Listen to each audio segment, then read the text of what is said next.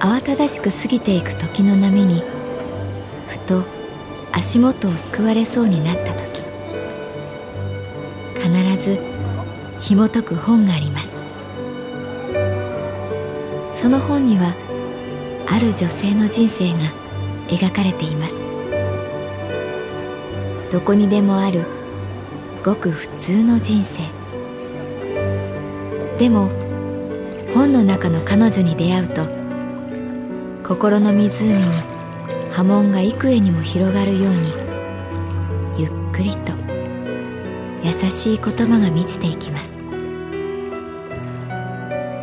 今日はどんな彼女に会えるでしょうか？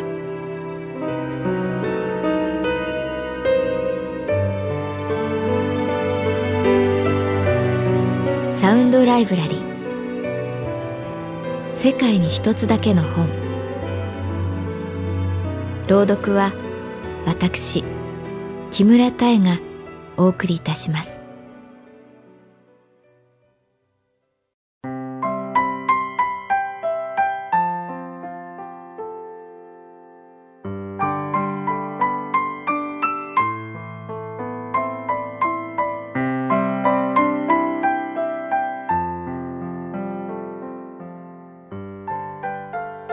私の名前は月原かな子。39歳。旅行会社に勤めている。歯が痛い。前にも兆候があったけれど先延ばしにしていた。歯医者さんに行くといつも言われるセリフ。どうしてもっと早く来なかったの。わかってはいるが、なかなか足が向かない。あれは確か、小学一年生の時だったと思う。一人で近所の歯医者さんに行った。一人で来て偉いねと受付のおばさんに言われて、誇らしい気持ちになった。これはあくまでイメージだけれど、あの頃の歯医者さんには、今よりもっと物々しいというか、おどろおどろしい道具がたくさん並んでいたような気がする。金槌？ペンチ？のみ？特に目を引いたのが歯を挟んで引っこ抜く以外その用途が考えられないハサミのようなもの。そしてあの歯を削る音。麻酔の注射。口の中で起こるさまざまな出来事。その果ての血の味。でも私は元来優等生気質で大人の前ではハキハキ挨拶をし、小さいのにしっかりして偉いね、と言われることを心情にしていた。大きく口を開ける。そんなに頑張って大きく開ける必要はないよ。優しく先生に言われる。はいと答えても口を開けているので、はいにしかならない。オレンジの強い明かりが目に刺さる。私は目を閉じて堪忍する。ああ、ドリルが近づいてくる。ものすごい回転数のドリルがやってくる。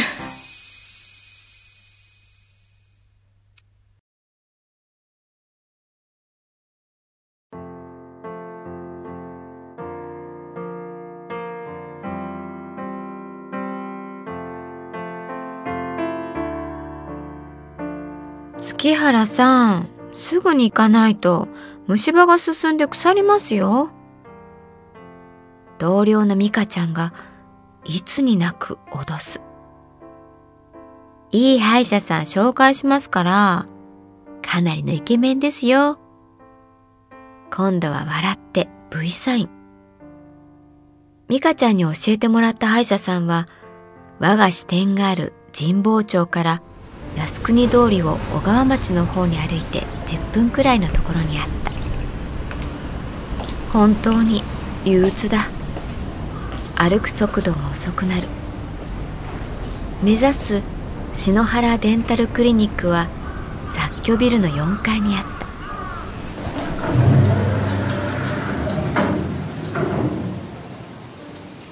自動ドアの向こうにはあの匂い。そしてあの音。ふう。と一つ息を吐く。そういえば小学4年生の時同じクラスに歯医者さんの子がいた。名前は金城くん。金城歯科。金歯をイメージしたので覚えている。その当時、お誕生会をやるのが流行っていた。自分が誕生日の日、自宅に友達を招く。招かれた方はプレゼントを持参する。私はこの風習が嫌でたまらなかった。母親が作る料理が田舎臭いような気がしていたから。ケーキもどこかで買ってくればいいものをわざわざ手作り。不格好なケーキが恥ずかしかった。金城くんの番が来た。少しおしゃれをして金城くんの家に行く。彼の自宅はクリニックの2階にあった。でも、集まったのは私一人いつまでたっても誰も来なかった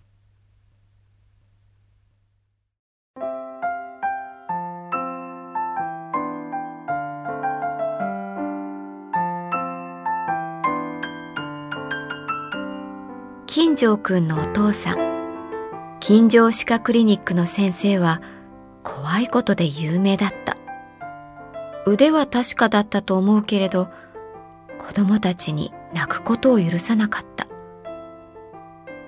みんなその先生に恐れをなしたに違いない。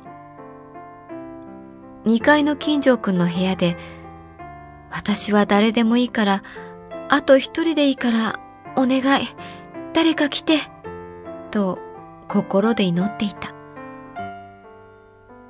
私と金城くんは小さなテーブルを挟んで向き合う。沈黙。開花からドリルの音が聞こえる。虫歯はないはずなのになんとなく奥歯がムズムズする。すみませんね。大したものはないんだけど金城くんのお母さんがいちごが乗ったショートケーキを持ってきてくれた。お母さんはマスクを顎にかけ白衣を着ている。大好きなケーキなのになんだか私は歯を連想してしまう。何を話したのかよく覚えていない。じゃあそろそろと帰ろうとしたら「あちょっと待って」と金城くんが言った。彼はトントンと階段を降りてしばらくして戻ってきたこれさ月原にやるよ。彼が私に差し出したのは歯型だった。骸骨の口のような精密な模型。え？いいからやるよ。みんなには言うなよ。彼はまるで命の次に大事な宝物を渡すように歯をくれた。あだってこれいいんだよ。うちにはいっぱいあるから。そこで彼は初めて笑った。持ってきた小さなリュックに入らなかったので両手でそれを持って家に帰った。商店街の魚屋のおじさんに声をかけられる。あれ素敵なボーイフレンドとお散歩だね。恥ずかしくてハンカチをかけて歩くと余計に怪しかった。あの歯型の模型その後一体どうしたんだろう。家に持って帰るところで私の記憶は消えていた。篠原デンタルクリニックの先生は確かに優しそうな2枚目だった。なんでもっと早く来なかったんですか？特に声が良かった。歯医者さんにとって声は大事だなと思う。目を閉じて緊張を解く。金城くんあの時嬉しそうな顔しなくて。ごめんね。せっかく大事なものをくれたのに嬉しそうな顔できなくて。ごめんね。